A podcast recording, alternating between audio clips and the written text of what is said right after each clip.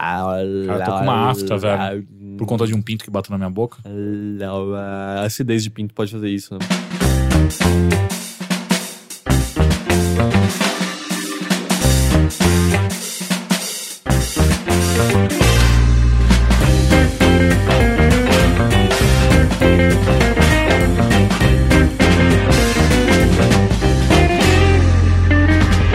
Olá! Olá. Tudo bem Oi. com vocês? Tudo bem. Quanto tempo, né? Mentira. Não, Quanto tempo? na Mentira. verdade foi semana passada. É, não é, é? é Tá mentira. normal. É, eu tô tentando enganar o nosso ouvinte Hum. pra que ele comece a entrar no seu, no seu feed e procurar in- in- incessantemente o podcast perdido. Que eu, eu gosto de causar isso. O flow tá indo bem, assim, nessa Eu sei, eu sei. Tá, tá. Como foi a semana de vocês? Primeiramente, feliz aniversário, Heitor. A gente não te deu feliz Obrigado. aniversário antes. No podcast, não, mas eu tô É sentindo, verdade. eu tô sentindo, tipo, meu aniversário durando duas semanas, assim. É, o aniversário porque- do Heitor começou muito antecipado É, em uma do, tipo, transmissão do Overloader. Na, e na continua sexta-feira, rolando, né? na sexta-feira antes, né? Porque era, foi no sábado da semana seguinte. Aí na, na transmissão da sexta seguinte a gente comemorou. Aí no sábado eu comemorei.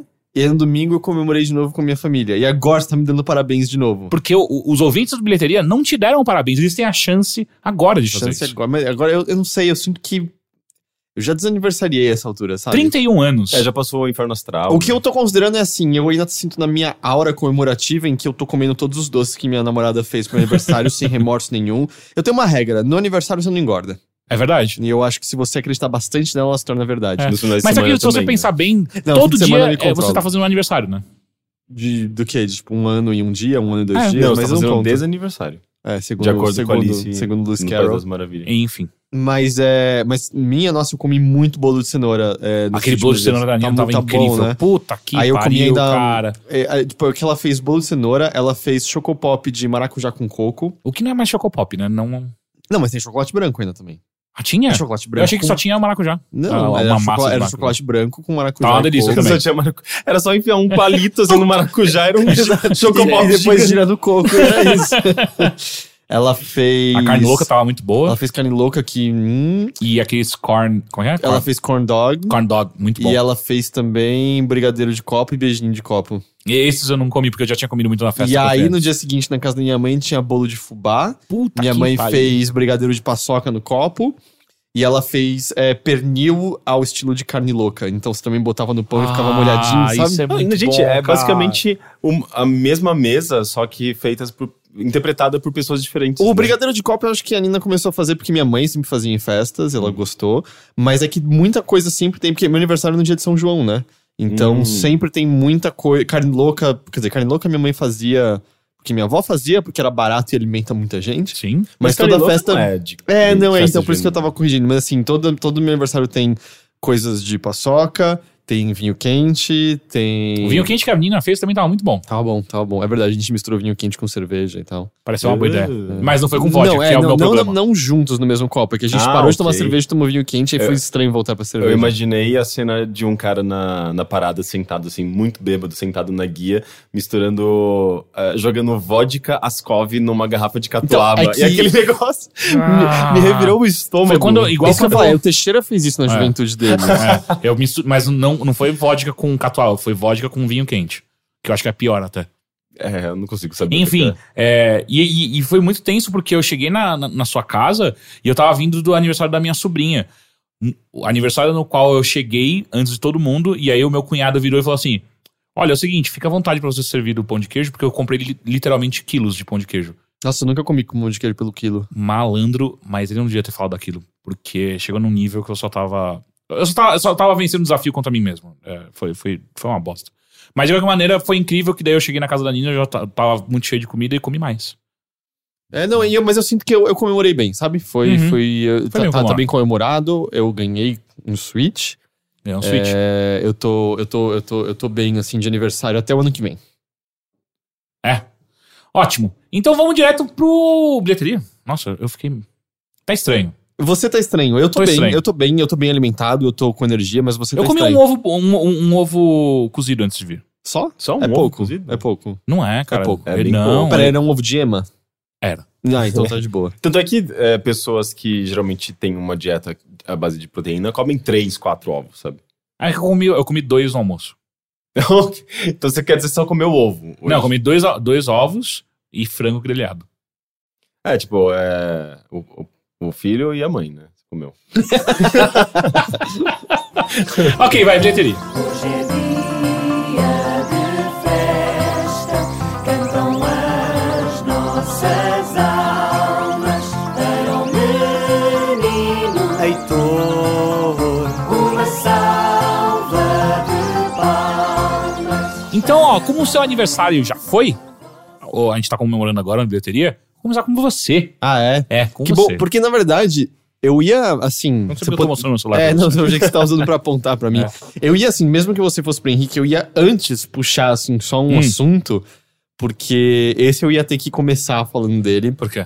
Porque eu não sei se vocês viram nos comentários do bilheteria da semana passada no site, que quem tá ouvindo pode encontrar no overloader.com.br. Eu, eu tinha deixado anotado, mas o aplicativo do, do, do, do e-mail é uma porcaria, mas eu acho que foi o Ernesto e o Thiago comentando, Hum. dizendo: Heitor e Teixeira, por favor, assistam Nerve, Ah, que o Henrique comentou na semana passada, porque eu gostaria de ouvir o que vocês acham. Você fez essa lição de casa, Teixeira? Não. Eu fiz no dia dos Eu comentários. esqueci. Eu- Porque aí eles começaram a comentar assim sobre características do filme, que eu, eu imaginei uma coisa com o Henrique falando. E aí eu fui ver. Henrique, aquilo foi um pedido de ajuda seu? Você. Falando que o filme era mais ou menos, você elogiar aquele filme? Eu, eu, eu gosto de verdade daquele filme. Porque eu, eu tenho certeza, assim, que é um filme perfeito pra você beber e rir de todas as coisas. Tipo, um shot pra cada vez que bullshit tecnológica é, é proferido. Ah, sim, assim. mas é, quando você entra no, no clima do filme, você meio que releva essas coisas. Eu não consegui entrar no clima do filme, então. Ah, mas você não achou ele, não achou ele divertido? Você não, Não. deu risada? Você não... Eu dei risada pelos motivos errados, assim, pelo fato de que, nossa, eles não sabem o que é, o que é open source, né? E eles resolveram, tipo, dar outro significado. Ou o grupo de hacker que, que é pior do que o grupo de hacker do hackers. Ou a explicação de por que, que você não consegue acabar com o jogo. É porque ele tem mais de um servidor. Que? Eu não lembro É disso. isso que eles dão a explicação de um. Por que, que não desligam? Ele tem mais de um servidor. Ah, então é, então não dá. É impossível. E assim, a cada nova cena, eles estabelecem uma nova regra pra como tecnologia funciona naquele universo. Mas eu acho que eu acho que talvez eu tenha ignorado to- totalmente essa parte. eu acho que sim, porque você elogiou. É, não, e eu gosto do, da, da dinâmica do filme, eu gosto do- da direção do filme. Mas essa parte tecnológica, eu acho que eu basicamente entrava e saía, sabe? Porque eu nem. eu- agora que você tá falando, eu não me lembro de É, não, nada. é, é- é muito bizarro, assim, eles estabelecem novas regras constantemente. A maneira como o programa funciona. É, eles não estabelecem, eles adicionam, não necessariamente Não, adicionam, mas mas é eles complementam Não, as, é- a- é- as regras. É que é mais assim, eu sinto que quem escreveu ou quem decidiu como ia encaminhar não sabe como nada de tecnologia funciona. Do tipo, sei lá, a tela do celular lê impressão digital de todo mundo, assim. Quê? De todo mundo. Como? Mas é, mas é uma realidade, não, não é necessariamente é, hoje. É, eu tenho certeza que era hoje. Eu sinto que é uma coisa meio. Uma realidade meio. ah, Paralela? não paralela. É, é, ele, ele meio que tenta se verossímil aos dias de hoje, mas não necessariamente idêntico, sabe? Ele, tanto é que tem ali tecnologias é, que são ligeiramente. Não diferentes, mas. Não, todas as tecnologias existem, só são mal aplicadas. Do tipo, porque o, o programa lá, o Nerve, faz. Aparentemente, o filme explica muito mal tudo, mas ele começa a transmitir tudo que você tá fazendo pra que Hum. os espectadores decidam quais são os desafios pra você virar o número um e ganhar dinheiro. Mas é, de repente, assim, é estabelecido que você tá fazendo um live stream, é como se fosse um Periscope É, seu 24 horas o tempo todo. E essa bateria não acaba, E seus a bateria nunca acaba e, e meio que. No começo não explica isso, mas de repente isso tá sendo feito e de repente é estabelecido que se as outras pessoas que, que são espectadores, elas podem estar filmando o que você tá fazendo, isso é transmitido pra todo mundo, mas de repente certos desafios é estabelecido que você tem que filmar com o seu próprio celular, porque senão não vale. Mas isso sempre foi estabelecido. Não, De filmar- ele muda, ele muda de um pro outro. Tanto é que tem horas que a personagem, ela. é, ela lembra isso na hora e ela, por exemplo, ela não consegue fazer um desafio porque ela tinha que filmar ela mesma fazendo o Tem um negócio. sol, da escada. Sim, e aí é a escada. primeira vez que o filme fala isso. Antes disso, tipo, tava Não. de boa outras pessoas filmando contarem como, ah, beleza, você fez o desafio e tal. Eu, eu não sei, eu, eu comecei a dar risada daquele filme constantemente. assim. Parecia um monte de adultos que ouviu um monte de termo. Ah, é. E ela tem um amigo hacker que, que ele ouviu, ele aprende as coisas porque ele visita a Darknet. Ah, sim. É, isso é uma babaquice. Mas Darknet, na verdade, é um, um- uma Deep Web. É, não, eu sei que era pra ser. Ó, acho que ou era Dark Web, talvez. É, e por que ele não pode usar Deep Web? Exato, É, eu não é, entendi. Não, é, não tem é trademark. trademark. e aí tem uma hora que ele, ele pede pra amiga hacker dele o código pra ele entrar na Dark Web e tal. aí ele abre uma página dele. Ah, eu amo a internet. E aí é uma loja que tá anunciando cocaína muito pura. Puta e aí, do pariu. lado, prostitutas, você fica. Cara, é só você entrar em qualquer site torrent que tem propaganda de prostituição, tá ligado? Você não, não, não é na Dark Mas ele Web. não é propaganda, é o serviço Não, tá, ilegal. mas meu ponto é que o serviço existe, tipo, ninguém precisa saber usar o Tor pra poder, tipo, encontrar prostituição na internet, sabe? É, são essas várias coisinhas assim que. E aí, não sei, o filme quer estabelecer umas coisas pro roteiro ir pra frente, mas é do tipo, cara, oh, deixa eu pegar seu contato. E aí, ainda bem que nesse mundo o NFC é uma coisa usada por todo mundo, porque ele só bate a tela no dela e. Plum, Contato adicionado, e ele vai embora. E você, uau, Mas eu bom. não- nada disso soa como um problema pra mim. Ah, é? É, E aí o eu- roteiro é um cocô quando, também. quando, quando eu simplesmente assumo, assumo. pres- eu tô- Presumo? Quando eu simplesmente aceito as regras que ele tá me, me apresentando daquele, daquela realidade, no qual as pessoas transmitem informação de, sei lá, de uma hora para outra. Eu, eu, eu sei que, eu- que ele não tá tentando ser é, é, totalmente. Ele não tá replicando a realidade. É uma realidade completamente exagerada, é uma tecnologia exagerada. É, sabe? não sei, ele tá dava- exagerando a, a nossa, os nossos ah, comportamentos ah, dentro da, da tecnologia que a gente já conhece. Então, mas sabe? aqui, você concorda comigo Você que um, um, um bom filme... claro. é, tá ficando claro pra mim. Um bom filme, ele é capaz de suspender, suspender a nossa... Como é que chama? A- Suspensão da realidade. Suspensão É. da descrença. É, É, da- da da descrença. descrença. Exato. Tipo, Jurassic Park. A gente consegue entender que naquela realidade... Não, de- mas é dinossauros. possível, é possível. Exato. E aí, quando um filme não faz isso, ele é só ruim em Então, fazer mas isso. Pra mim, ele fez isso. Então, você é uma pessoa que conseguiu fazer isso. É, Aparentemente, não, pra o mim não. E o problema não. é que assim, eu achei o roteiro ruim, eu achei os personagens muito fracos, do tipo, é muito. Oi, eu sou a garota que gosta de usar roupas curtas porque eu acho que ninguém me enxerga além do meu corpo, e aí eu sou legal, até que acontece uma vírgula e eu sou tipo, a pessoa mais escrota do mundo com a minha melhor amiga. A Juliette Lewis, que é a mãe dela, você pode apagar do filme, que não faz diferença É, nenhuma. Ela tem um E- papel bem pequeno. Né? Vê uma coisa depois, bem no finalzinho, quando o grupo hacker ajuda eles a fazerem coisas, a- ajudando a passar os IPs, essa é a frase que eles, que eles usam. Tem uma hora que claramente, assim, vai todo mundo comemorar e a Juliette Lewis vai, só que alguém fecha ela e ela recolhe os braços e ela olha pra câmera e fala alguma coisa pra alguém atrás da câmera, falando, tipo, tipo, meio, posso ir, sabe? E ela, só que ela é ignorada na cena e vai embora, assim, rola um momento muito, tipo, ela não lembra mais como isso é feito. assim. maravilhoso. Ah, eu não sei, eu, eu, eu, eu achei muito. Assim, eu quase achei ruim o suficiente pra ser divertido. Com os amigos e umas cervejas, eu acho que dá pra dar risada de muita coisa desse, de- desse filme e tal. Mas eu não. Eu não. Não. Não. Eu, eu- eu me Não. diverti legitimamente, assim. Eu achei. Eu não acho que é um filme é, bom, mas. é, mas eu acho que assim, tipo, ele, ele tem um ritmo que acaba. Acabou me pegando, sabe? Como um entretenimento. Mas aqui ele tem uma coisa que eu sei que tudo que tem isso te pega, Hum. que é um visual. Um É, visual específico. que visual E, atrai. e, e é. pra, ter um, pra ter uma coisa, as panorâmicas da cidade à noite são muito bonitas nesse filme. Uhum. Tem aqueles. Bom, bom elogio. Tem aqueles. é, eles inserem um, um- como se fossem uns elementos visuais. most- é, Como se fosse uma. Uma, Uma realidade, realidade aume- aumentada. é, uma realidade aumentada no qual as pessoas estariam andando pela cidade. Entendi, Daí tem uns entendi. iconezinhos, umas coisas. Ah, e tem. Não, desculpa, tem É essa como se outra- fosse um videogame mesmo. É. Tem essa outra coisa, porque assim, seja lá quem fez o Nerve, é um hacker muito foda. Mas, tipo, ou um grupo de hackers assim. Mas assim, no nível. Porque o que acontece? Ah, o Rick tá transmitindo. E eu virei e falei assim: ah, Rick, se você beijar o Teixeira, eu te dou mil dólares. E aí as pessoas. Não, não é de verdade, Teixeira, calma. Ah. É, e aí, que tipo, não fui eu, sabe? Ele que Mil deu a iniciativa. dólares? E aí, e aí, e aí tipo, se o Rick beija você, aparece lá no programa, transferido. Só que eles estabelecem meio que lá pra frente que se você sai do jogo, você perde todo o dinheiro. E momento você usa Então, esse dinheiro? e aí o lance é, vamos supor, eu viro pra você, ó, se você cumprir as coisas, você vai ganhar dinheiro, mas se você Sai é, do meio. você vai perder tudo. Como você presume então que essa transação tá sendo feita? É tipo um crédito na sua conta É. dentro do jogo. É, exato. É. Numa poupança, numa conta poupança que você vai tirar essa O que porra. acontece é que assim que você aceita o não, o Rick tá segurando o riso. assim, porque eu tô falando e você tá concordando comigo nisso. Quando você aceita entrar no Nerve, eles já sabem tudo de você. E aí, tipo, tem coisas assim do tipo, ah, faça tal coisa. Ah, como eles sabem que eu tenho medo disso? Eles têm acesso ao seu Facebook, eles sabem toda a sua informação passada. E o louco é que quando você cumpre a tarefa, imediatamente na sua conta bancária. Entra o dinheiro porque eles conseguem ter acesso à sua conta bancária também. E, aí eles a- conseguem tirar da sua conta a bancária personagem também. da Juliette Lewis fica tipo, ué, por que, que tá entrando um monte de dinheiro do nada? Assim, e o amigo inventa uma desculpa, ela tá fazendo uns bicos aqui e ali. Sendo que entrou 30 mil reais num espaço de 5 horas na conta dela. E aí no final, é, peraí, mas como, como é que eu perco dinheiro? Eles conseguem hackear a sua conta no banco na hora e tirar tudo seu e apagam a sua vida de todas as coisas possíveis, assim, é meio... Tipo, como- essa...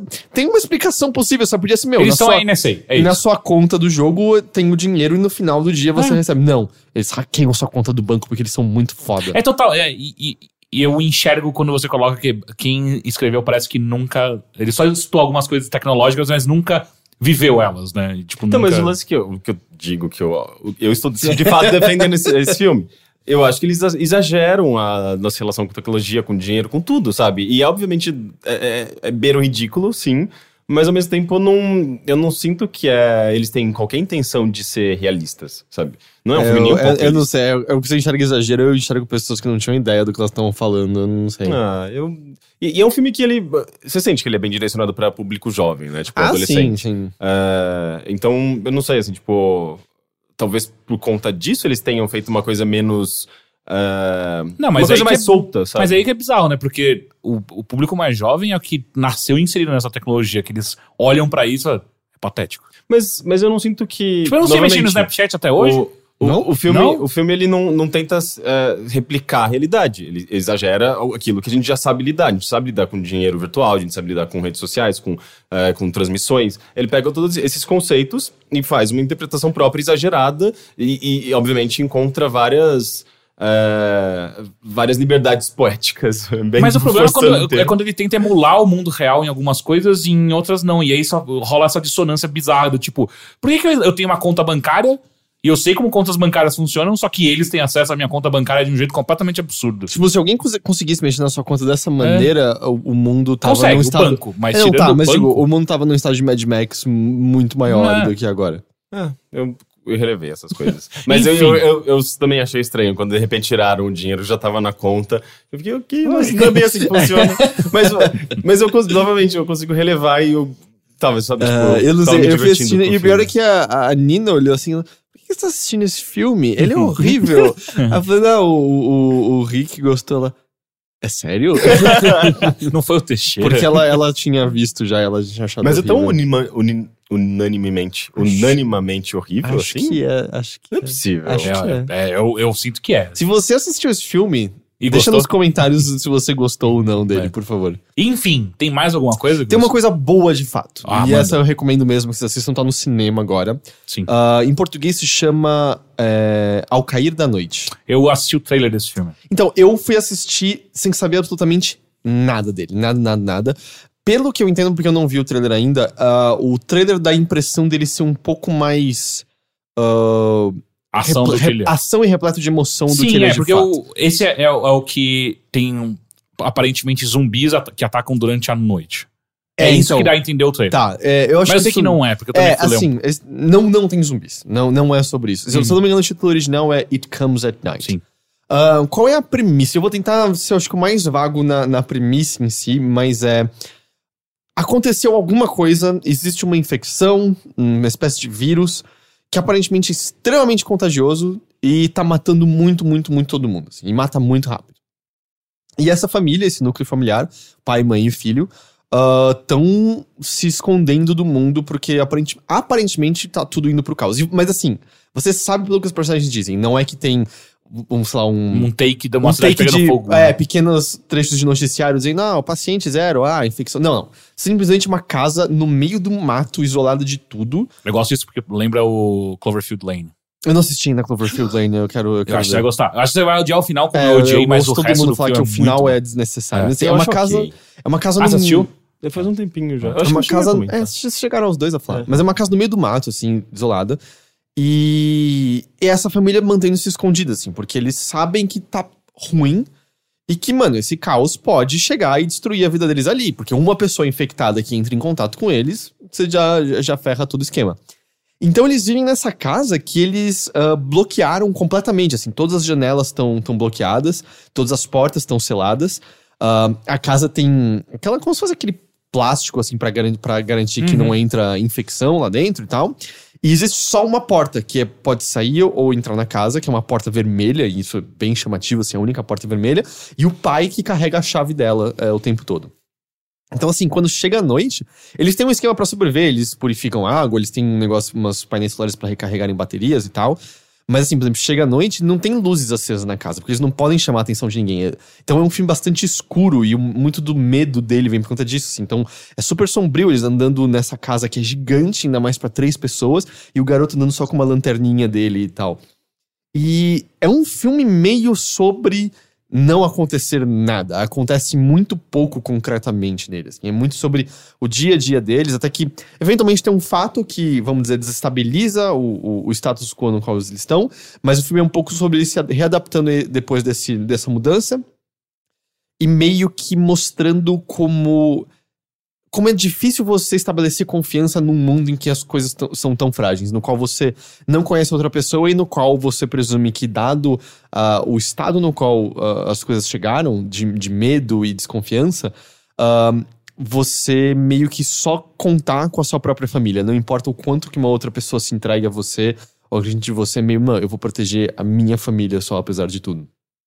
Então, é um filme muito sombrio nesse sentido, sabe? Ele é um filme tenso, ele tem alguns sustinhos e tal, mas ele é muito mais de medo porque é esse isolamento bizarro dele que, que eu acho que deixa você ah, na ponta dos pés. E ao mesmo tempo, ele explora algumas coisas que você viu já em outros. Acho que a gente pode chamar de pós-apocalipse, aquele A Estrada tinha muito disso, Uhum. mostrando como o filho, apesar do estado no qual as coisas estavam, ainda tinha os bonequinhos e as preciosidades dele, que quando o pai vai mexer, ele fala: Não, não, essas coisas são minhas, assim, mostrando que ainda assim havia o desenvolvimento de uma certa individualidade, meio, mesmo no meio desse caos. Você vê isso ah, muito no filho, e eu sinto que o- tudo que a gente tá vendo é a gente vendo através dos olhos dele, na verdade, em que, por exemplo, ele.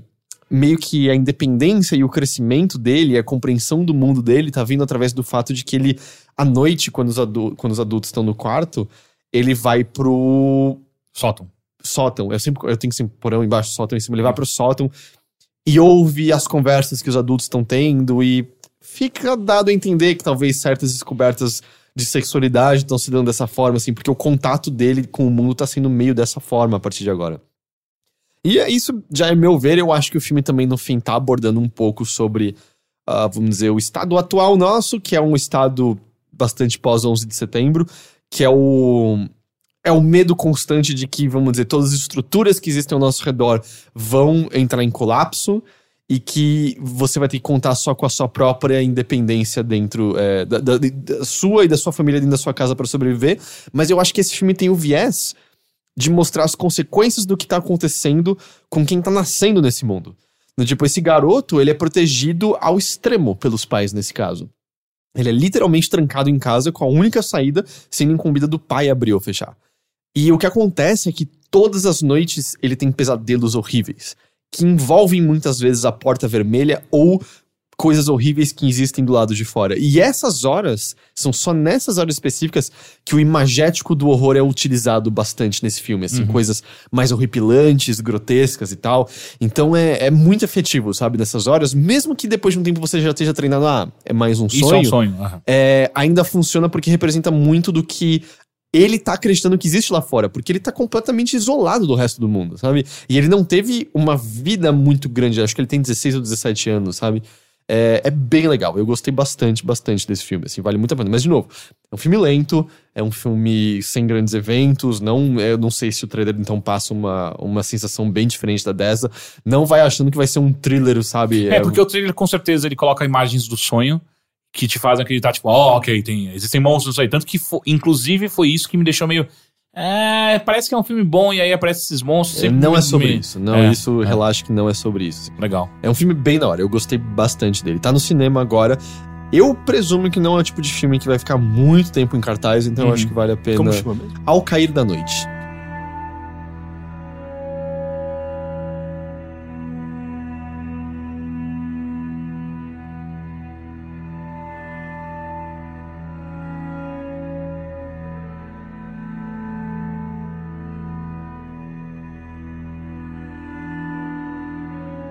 Ok. Henrique, se você Ok. me permite, eu irei na sua frente. Ok? Isso foi estranho. Mas o seu ok foi também. É? Então tá bom. É, eu vou falar de duas coisas hoje. Hum, E ambas boas. Não incríveis, mas ambas o que muito tá acontecendo com você? Você Eu tá não bem? sei. E a primeira, eu realmente tentei achar algo ruim pra assistir. Ah, o primeiro foi o filme XX, uh, XX. Ah, é que é uma banda muito boa. É, Exato. na verdade. XX, They would be que tá no Netflix. Ah, as- ele é muito interessante, porque são quatro contos de terror, ah, todos é, dirigidos... o que, é o que vem antes do filme do Vin Diesel, né? É um- Isso. é. E, ele- e ele, e ele é dirigido por quatro mulheres. Quatro mulheres não. São, são todas diretoras, mas acho que em um, um deles são duas diretoras. É, E é muito interessante, porque assim. É uma maneira de você enxergar o terror. é, São quatro contos de terror, né? É uma maneira de você enxergar o terror de uma maneira muito, muito legal, assim. E diferente do que a gente tá acostumado com o. o- roubando de você o imagético do terror, né? Então o primeiro conto é sobre a caixa. E a caixa é, é, um, é, é um conto sobre uma mulher que levou as crianças pra patinar no gelo na, na- em Nova York. E na volta no trem, elas em- se, se encontram com, com um homem que tá com uma caixa de presente no colo.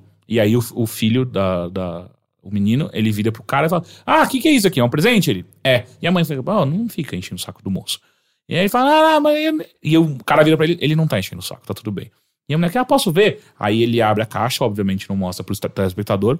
O moleque olha, ele, ele parece um pouco assustado, mas não amedrontado pra caralho. E é isso. E aí ele, a mãe pergunta o que que era. E ele, nada, nada, não era nada. E aí o resto do filme ele para de comer. Ele simplesmente para de comer. Ele não tá com fome. E, e, e o filme fica assim. E aí. O filme, né? O conto.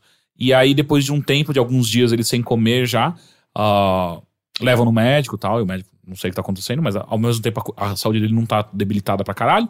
Ele simplesmente precisa ver se é alguma coisa psicológica e tal. E aí um dia a mãe esbarra com eh, ele no quarto, ele com a irmã dele, são duas crianças, né? Ele com a irmã, ele falando algo no, no ouvido dela. E a mãe, o que você tava falando? Ela, nada. E a menina para de comer também. E aí continua o conto. É muito interessante. É, é bom, porque isso, vê se você concorda, assim, é, é muito. Existe uma, uma- Acho que uma tradição, né, de coisas de terror de vários curtas Sim, com sim, sim, diretores. Só que eu sinto que eles são sempre muito 8 ou 80, assim. Sim. É, do tipo, tem. Porque o que acontece, eu sinto, quando ele é um curta, é que ele é baseado quase só na, na surrealidade dele. Exato. Assim, é só o estranhão Sim. que a gente vai fazer aqui. E tem coisas maravilhosas que. A gente pode argumentar que o. Não é terror, mas além da imaginação, era isso Sim. e era muito foda. Sim. O Contos da Cripta tem coisas muito, muito legais nisso. Amazing Stories também era muito. Amazing assim, né? Stories, é só que tem alguns que volta e meia são muito ruins, assim, muito. O próprio Netflix tem várias compilações de, de, de terror, assim, que são pavorosas de ruins, assim, porque é só pra tentar te chocar com uma surpresinha do nada. E, e nunca funciona, sabe? Eu sinto que é muito isso. Eu nunca sinto que eles são oks. Ou você vai ver e achar que eles são horríveis, ou eles são muito da hora. É que eu acho que é igual o sketch de comédia, né? Quando você tá produzindo ah, sketches, e geralmente quem trabalha com comédia produz muito, às vezes você acerta, às vezes você erra. Eu acho Só que tem espaço é- impacto, né? Quando eu acho que é uma coisa Uhum. curta, assim. E se É. não bate, não bateu. né? É. E assim, dos quatro contos, eu gostei realmente só de dois. Os outros dois são. é, é, eles servem como não perder o ritmo enquanto aparece. Porque os outros dois são muito bons. E o, o- o The Box, que é esse o primeiro, eu gostei bastante. Eu acho que ele tem uma. É, Tem, tem um problema que, tipo, a mãe parece não se importar muito durante muito tempo o, o filho não comer, e isso me incomodou um tanto, mas ok, no final ele consegue cumprir. Eu gostei que eu falei ok, e aí o meu Google apareceu. Pode falar. e de novo ele fez isso. Eu já desativei isso no meu, porque eu detesto essa função. Enfim, ah, aí o segundo conto chama Her Only Living Son, que é. É basicamente um conto sobre o, o, o filho do demônio, mas ele tem um final interessante. O final dele não é o que, o que eu esperaria. O que é, Interessante porque.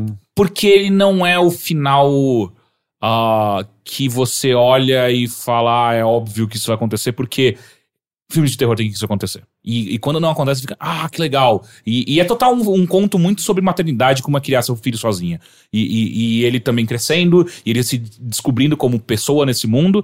E é bem no, no aniversário de 18 anos dele. Então tem uma representatividade muito grande sobre A maioridade. é, a maioridade, o, o filho se, se separando dos pais e por aí vai. Então é muito, muito interessante. Mas ele, em comparação com o The Box e o, o outro que eu gostei muito, ele não é tão bom. E o terceiro chama Birthday Cake, que quem dirige é a St. Vincent. Quem que é essa? É uma cantora. Eu achei. Eu falei St. Vincent, É, tendo Vincent. certeza que você ia É, falar alguma lá, coisa. é, é muito legal. É? Quer dizer, eu É. gosto, pelo menos, da É, é, música é- dela. é uma, é uma cantora barra produtora musical muito aos moldes de Cia, aos moldes. Enfim, É, é, acho que essa é uma boa comparação. É. Mas é da fase boa ou da fase ruim? eu não sei qual é a fase A boa. fase atual é a fase ruim. É, eu, Ela tá eu- muito Eu não conheço o suficiente é, eu dela também não. pra- Eu só assisti alguns clipes que eu achei incríveis.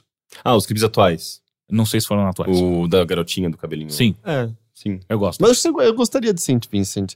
Ela é tipo Regina Spector, só que não pop. É, é, mais ou menos. Mas a Spectre também não é pop, né? Ela é às é bem vezes. pop, não, eu acho. às vezes. Eu acho que ela tá se tornando cada vez mais. Não, ela se tornou muito e ela voltou um pouco. Eu acho que o primeiro álbum dela é o melhor de todos. É, sim, com certeza. Ah, e aí, o, esse foi o, o terceiro. E o último chama Don't Fall, que é a história de. Ah, então, desculpa, St. Vincent. O- esse conto é muito interessante que é, é aniversário de uma criança. E a mãe tá completamente. ah, ela, ela claramente não, não é, é dona de todas as faculdades mentais, mas ela é clara. E, e- e se passa numa sociedade muito rica. E é o aniversário dessa criança, vai ser uma, uma, uma festa a fantasia e tal. E a mãe tá de um lado pro outro tentando organizar a casa inteira e tal.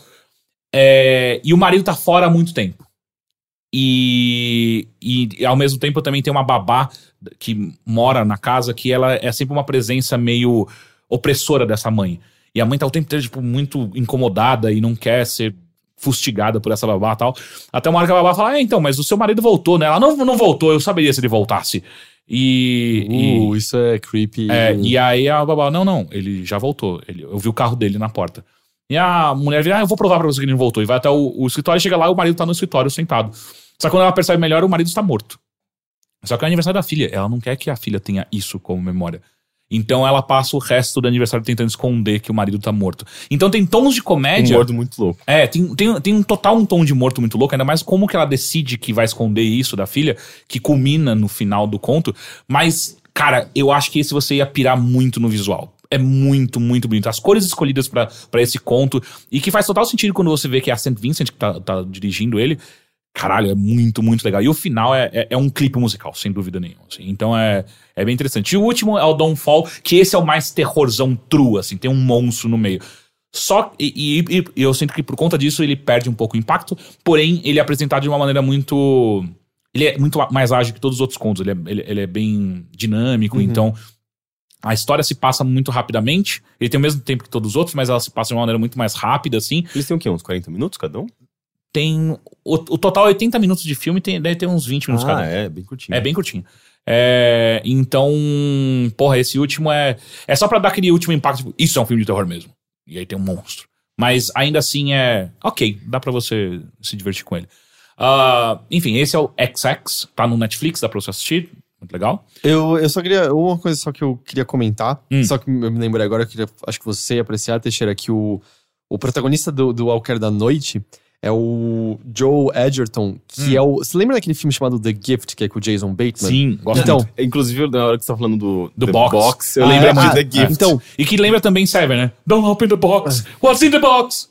E então, o protagonista do Walker da Noite é o Gordo, que é o cara que traz o presente pra esposa. Ah, E, cara, Ele é ele, meio sinistro, ele tá né? irreconhecível nesse filme. Ele, ele- porque naquele, no, no filme, naquele lá, e por motivos da, daquela trama, ele é meio, meio bobinho, assim, meio estranho e tal. Uhum. Não, nesse daqui ele é meio padrão homem de família que vai matar pra proteger o filho e a esposa, Sim, sabe? É sim. meio...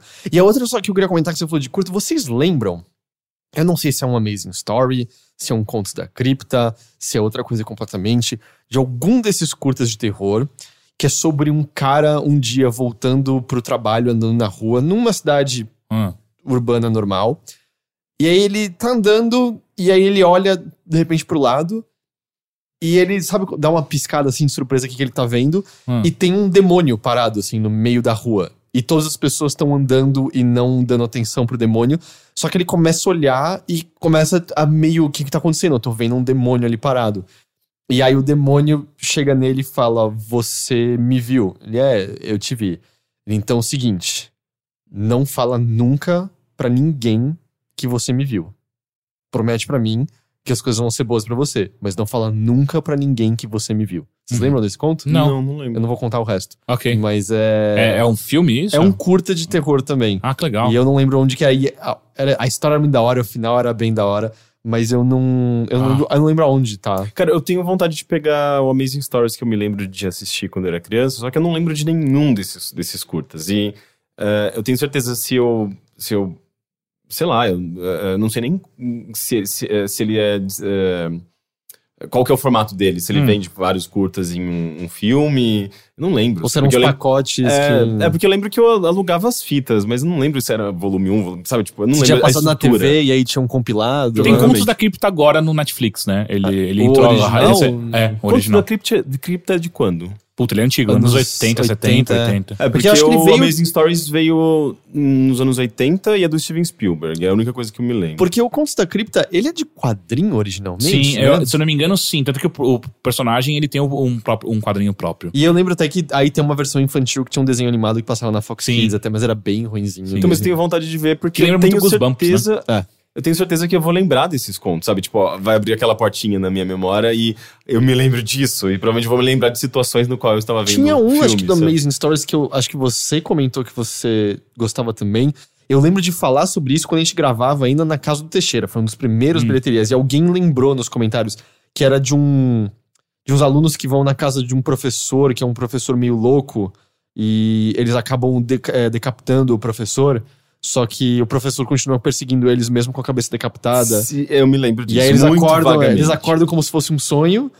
Só que um dia seguinte eles vão pra aula e o professor tá vindo da aula com o pescoço todo costurado no Sim, lugar. então- nossa, eu, eu ficava apavorado. Era, era do Amazing Stories isso, Eu acho que era. Sim, nossa, eu preciso muito rever isso. Mas coisas- só, só- mantendo o tom de, de contos de terror, a, a série VHS é uma série interessante. O primeiro. Uma série não, né? Mas o primeiro filme do, do VHS, primeira, a primeira antologia de terror, é muito legal. As outras duas são bem. Mas mais ou menos. VHS é aquele longa-metragem chamado VHS? Ou- Ele é composto de Ele é três composto- médias, é, né? é, exato. Ah, são médias Sim, metragens? sim, sim. Ah, entendi. São contos é, que todos eles convergem pra um, pra uma coisa só, que é o, a espinha dorsal e tal. Ah, o primeiro é muito bom, os outros dois são bem ruins. E o ABCs of Death eu odeio. Eu acho tu- todos muito ruins. Esse daí é o que tem um pra cada. Pra cada letra. cada ah, pra- não, eu tava pensando num que é pra cada feriado. Tem no Netflix isso também. Não. Esse é um pra cada letra e aí tem vários diretores diferentes. Aí vai desde filme, é, desde um filme de terror de fato até animação, até stop Tá. motion, enfim. Tem um Netflix que é um pra, é pra cada feriado, é um negócio de terror. E é, é, Ah, é Ho- Holidays, se É não me engano. é bem inconstante a qualidade deles, assim. Ah. Tem um ou dois que são mais legais, mas a maior parte é muito fraquinho. Enfim, pra não ficar só falando disso, vamos à segunda coisa rapidamente que eu assisti, que foi um- uma indicação do Jeff, inclusive, o, o Dragão do Prazer. Dragão do Prazer, Garoto que já veio algumas vezes no nosso podcast. Garoto Supim. Você vai, você vai quebrar o, dar o, quebrar o combo breaker. Aliás, você vai ser o combo Sim. breaker. Que- Porque você também ia falar de médias de terror? Não, ia, seria a linha de terror que eu ia falar, sabe? Tipo, ia seguir o, Ah, o rumo. desculpa, mas aqui eu, esse eu assisti eu acho que vale a pena falar. Ah, que é o Rapaz e a Besta. Aliás, Rapaz e o Monstro, que tá no Netflix. Eu não tenho a Ah, menor ideia o que é isso. É um anime. Ah. ah, que ele chama. O nome original dele é Bo... Como é que é? Boko. É, eu, eu não vou saber. Enfim, eu não Quer que tenho. pronuncie? Não, não, é que eu não tô achando ele aqui agora na- no IMDB dele, não sei porquê. Mas enfim, ah, uma coisa que só, só, só a se notar, que eu acho que é uma informação relevante pra você, Heitor. Hum. O diretor é o Mamoru Hosoda, que é entre ele. coisas que ele fez, ele, ele fez vários episódios de One Piece. Ah. Então, Mas é, é que eu não manjo Digimon como também. funciona em questão de anime, direção de episódios, se é por estúdio, se. Uhum. Como é que é? Sabe? Eu não tenho a menor ideia como é a dinâmica de anime. É, enfim, O Garoto e o Monstro. Esse anime. Nossa, é, o garoto e o monstro. Eu já estava buscando aqui e eu procurei o rapaz e a besta. Foi a primeira coisa que você falou, isso ou não? Ah, não, é o Rapaz e a Besta. É o Rapaz e o Monstro, na verdade, não é nem o Garoto e o Monstro, é o Rapaz e o Monstro. Ah, enfim, ele tem tons muito fortes de Chihiro. Ele é uma coisa. A história é: um garoto perde a mãe num acidente de, de carro e o pai havia se divorciado dela há, há um certo tempo. Só que a família da mãe não, não, não quer mais o garoto próximo do pai, porque acha que o, o, o divórcio. Eu nem sei se é uma coisa do Japão, mas o divórcio não dá direito mais nada, a, nada ao pai. E, enfim, aí a família da, da mãe vem pra pegar os bens do moleque e, e ao mesmo tempo, "Pô, a gente vai cuidar de você. E o moleque não quer, tipo, ele quer, eu quero meu pai. E aí os adultos ficam, não, porque seu pai se divorciou, então ele não tem direito a você. Você vai ficar com a gente e tal. E o moleque, não, não, não, e foge da família e vai parar nas ruas de Tóquio. Bakemono no Ko. Bakemono. Como é que é? Bakemono no Ko. Bakemono no Ko. Ok. E, e aí, enquanto ele tá nas ruas de, de Tóquio, ele é abordado por um monstro, de fato, uma besta. Que tá vagando por ali, encapuzada, tal, tentando se esconder da, da- de uma maneira muito ruim, mas enfim, se- Ah, escondido. Manteve o flow da temática. É, ele vai né? falar. Você, vai, você nunca vai poder Você dizer pra nunca é. ninguém que você me viu. É, pois é. E aí o que acontece é que você descobre que esse esse monstro, essa besta, ele é ele vive num país de bestas, ah, onde o que tá acontecendo ali Chamado Brasil. Brasil. Que, é esse petista. que, não, que não segue caminhos da política. e o MBL. E aí a ideia é que o que tá acontecendo é esse país, esse mundo das bestas, tem um líder. E o líder decidiu que ele quer reencarnar, ele ele é um quer reencarnar como um deus. Só que para ele fazer isso, ele precisa escolher o seu sucessor. E a, a sucessão está entre duas bestas. Esse que você encontra e o seu oponente. Ah, sendo que cada um tem um estilo diferente de, de, de viver a vida e de lutar, porque no final das contas é, é, é um anime, Ah. então é tudo na Mas os monstros atacam humanos? é- Não, mas só que humanos não são bem vistos nessa sociedade. Então, e o que acontece? Pra esse, esse seu, a sua besta se tornar um, um- o sucessor, é uma coisa que é exigida dele que ele tem um pupilo. Só que ele é co- completamente inconstante, mal-humorado, por aí vai, e não consegue ter um pupilo por muito tempo. E aí fala, o conselheiro desse cara, desse monstro vira pro cara e fala: Ó, você pode pegar até um mendigo, mano, desde que ele fique com você durante um tempo. E ele puxa esse moleque pra ir pro mundo das bestas e, e- e virar o pupilo dele. E rapidamente é aquela, aquele clichê onde o, o estudante tem muito mais a, a ensinar ao mestre do que o, o oposto. E aí, é, mas uma coisa interessante desse anime é que ele fica muito tempo na infância, né? Logo quando eles se conhecem e tal. E fica, e fica parecendo, tipo, ah, então daqui a pouco já vai rolar a luta que precisa acontecer e tal, e aí é onde vai. O, o moleque vai se mostrar um grande pupilo e vai ter ajudado o mestre e tal. Mas não, o filme ele faz um pulo, um salto de, de temporal, onde mostra a- o moleque ficando muitos anos lá. Ele chega lá aos 10 e, e, e- e fica. E o, a trama principal no final acontece aos 17 ou 18 anos dele. Ele Então, nunca volta pra casa? Exato. Então, durante esses sete anos, ele não volta. Até o momento onde ele se torna um pupilo incrível, ele se torna o me- melhor pupilo, inclusive é, é, criando uma aura de grande mestre, a, a besta, que eu não lembro agora qual é o nome, não sei porquê, mas enfim.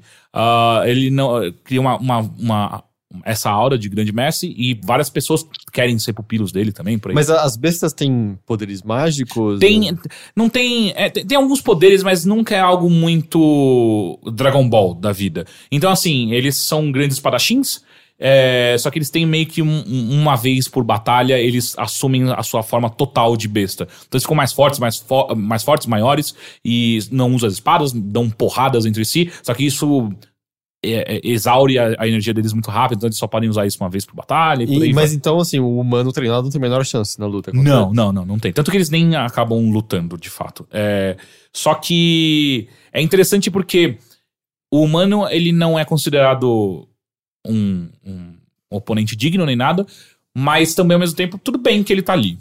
Tá de boa. Porque todas as bestas são, são humanoides também, né? Então é sempre. ah, o, o monge que acompanha também o grupo, ele é um humano com uma cabeça de porco. É, até mesmo a besta, ela é humanoide com uma, com uma pelagem uma cara de urso, sabe? Então é. Não existe muito esse problema. É, obviamente que o humano é colocado de lado a maior parte das vezes, mas quando ele prova seu valor, ele vai aumentando. O que acontece é que, depois de tantos anos assim, o moleque começa a se. Ele acaba conseguindo voltar sem querer para a realidade dele.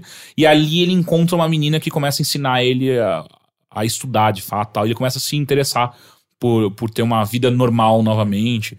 E aí se começa a- uma, a- o segundo arco de, de, de drama do, do anime, que é esse moleque se sentindo dividido entre o mundo das bestas, onde ele tem o seu mestre, que na verdade ele já é total considerado como o pai dele, ah, e a, vida, entre aspas, normal, a vida real dele, que é onde ele cada vez mais se sente pertencente. É meio que o livro da selva, mais ou menos. É, é, é meio que o li- livro da selva, exatamente.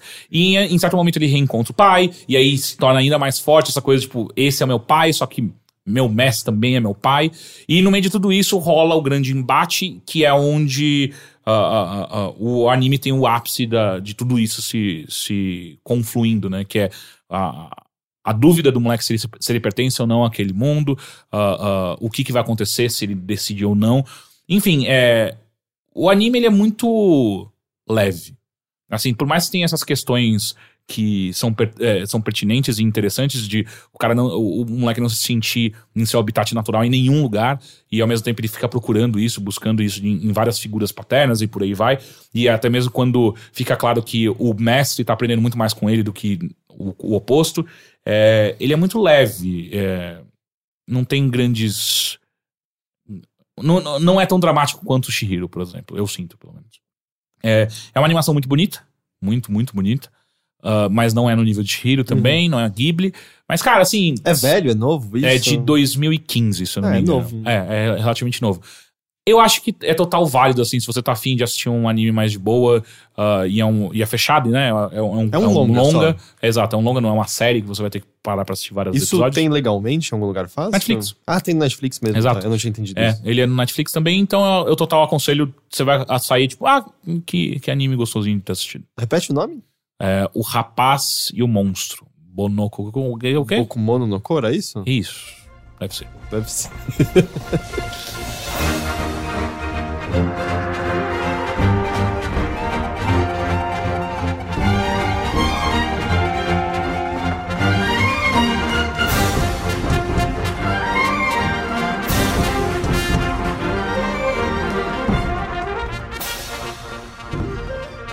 Henrique, Olá. Sampaio. Olá. E você? Como foi essa semana? Tô sentindo você leve. Eu gosto quando você tá assim. Eu, Leve? eu, tô sentindo, eu tô sentindo tudo meio leve hoje. Eu É? acho que. É porque você tá pesado do, do tanto que você comeu. Então, eu comi, mas eu não tô passando mal nem um pouco, assim. É, eu, É impressionante. eu- é, não, mas eu melhorei muito de uns tempos pra cá. Eu, meu, meu único erro, eu, eu subi no nível da trouxice essa, essa noite, assim. Hum. Mas agora eu tô de boa já. Mas é que eu, eu acordei com frio durante a noite, porque tava frio. E aí eu fui puxar meu cobertor e tava preso. E aí, quando eu olhei, tinham duas gatas dormindo em cima do meu cobertor, o pedaço todo. E É. o idiota falou, ah, deixa elas. E eu dormi passando frio mesmo. e aí eu acordei com a minha garganta três vezes inchada, tipo, minha campainha e tal. Que Mas essa hora, hora já tá normal, de Por que, que você não desceu, ah, tipo, meio que se aproximando delas? Da- sabe, pegar a parte inferior da cama? levar o cobertor a você, você foi É. ao cobertor. Não, porque o que tinha livre pra eu puxar era um pedaço muito pequeno. E porque do outro lado tinha um- uma ser humana. então não tinha muitos locais. É. Mas não, falei isso, eu tô me sentindo muito bem. Eu tô. Eu, eu, eu sinto. Acho que vai ser um bom, um bom, um bom segundo semestre de 2017. Tô- Também eu ando sentindo que é um, é um bom ano. Ok. É, esse foi Henrique Sampaio. E aí, Rick? É, eu posso voltar pra vibe terror? Volta. Pera, Volta. pera. Em- Vai. Voltou. É, Eu comentei bem superficialmente nas últimas semanas sobre Twin Peaks. Na verdade, eu fiz aquela introdução quando a série tava pra estrear e tal. Eu tinha visto, acho que o primeiro episódio.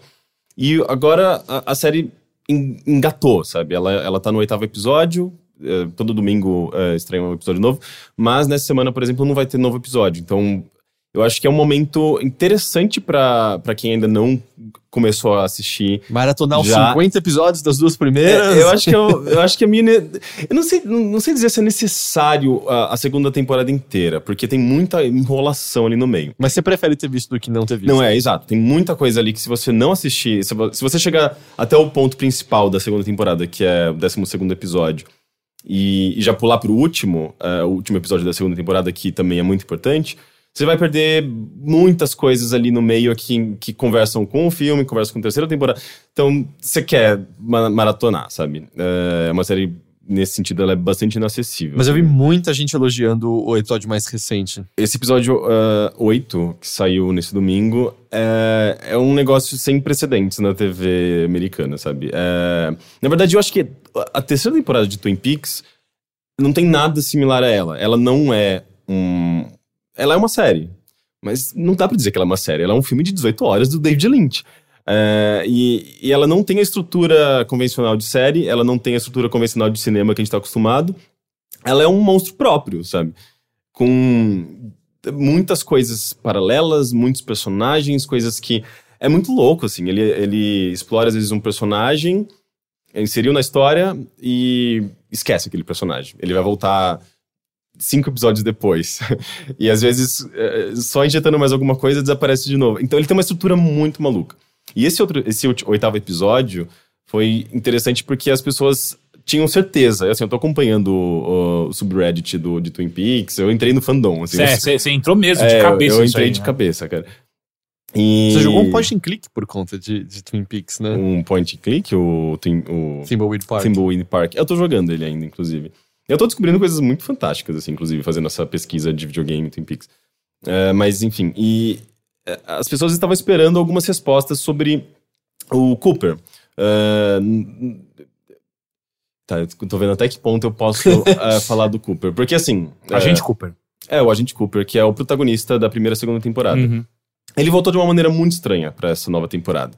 Existem basicamente três Coopers, digamos. A ideia de Doppelganger, eh, ela foi inserida há muito, muito tempo. Não na primeira, na segunda Não, temporada. na primeira temporada já tem bastante. Já tem? É, a Laura, é, aliás, a prima da Laura é, é, é um doppelganger da Laura. Hum, Eles, inclusive, utilizam isso em alguma, Sim, algumas mas a coisas. série como um todo tem muita ideia, assim, tipo, de dualidades. Uhum. E aí, sa- sabe, sabe onde você encontra isso também? Hum. Deadly Premonition. que, que eu acho que todos os elementos de, de Twin Peaks estão refletidos. Sim. Eles espelharam de alguma forma em Deadly, Deadly Premonition. E, e- e o Cooper é um negócio bizarro, assim. Ele. é- é- e justamente por conta dessas múltiplas facetas do Cooper nessa nova temporada, o que faz com que o- a atuação do Kyle é, McLaren, ou não, eu esqueci o nome dele. Parece que você só fingiu não saber falar o nome. É, o Kyle McLaren. É, não, é Mac, é McLaren, eu acho, alguma coisa assim. Ele, ele, ele interpreta três personagens diferentes e todas as atuações são muito diferentes umas das outras. E é meio fascinante, ele é um puta ator. que é um cara que eu sinto que eu via muito nos trabalhos do David Lynch, mas não vejo muito. Ele fez Desperate Housewives, né? Ah, ele é? fez Portlandia, ele era Fez o, pre- Portlandia, o prefeito de Portlandia. É, é, é. É, é, eu não vejo tantas outras coisas dele. Eu acho que ele era um ator mais, mais presente nas obras do Lynch no passado. Ele fez até o Blue Velvet. Ele, ele é o protagonista de Blue É, ele Velvet. é o protagonista de Blue Ele Velvet. também tá no Eraser? Ou Hum, não? Agora não não, tenho- agora não lembro, faz muito tempo que eu vi. Eu vou, Ele tem eu um- vou ele- procurando ele tem as um- apari- aparições. Ele tem um queixo magnífico. É, ele é um ótimo ator. E, e as pessoas estavam esperando essas respostas, sabe? Até porque aconteceu um evento no sétimo episódio que deixava muito claro: ah, agora sim, esse negócio vai virar, e a gente vai entender, vai sacar, vai sacar. Chegou vai- a hora. Chegou, a hora.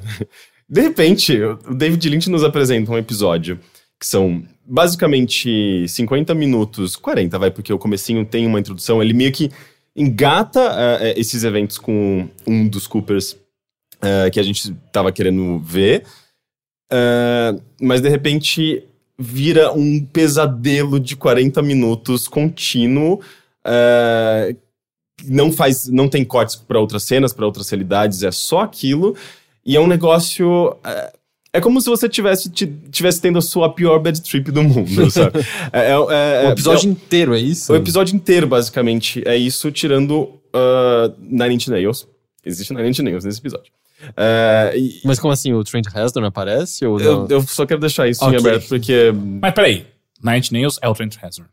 Não, tá, não, mas meu ponto é que eu não entendi se toca no episódio ou Ah, se tá. o Trent Reznor, sei lá, aparece na sala vermelha e fala coisas ao contrário. Eu vou, sabe? deixar, eu vou deixar em aberto, quem, pra, pra instigar as pessoas. Só você, antes de você continuar rapidamente, a gente tá falando do ator que é o Kyle MacLachlan.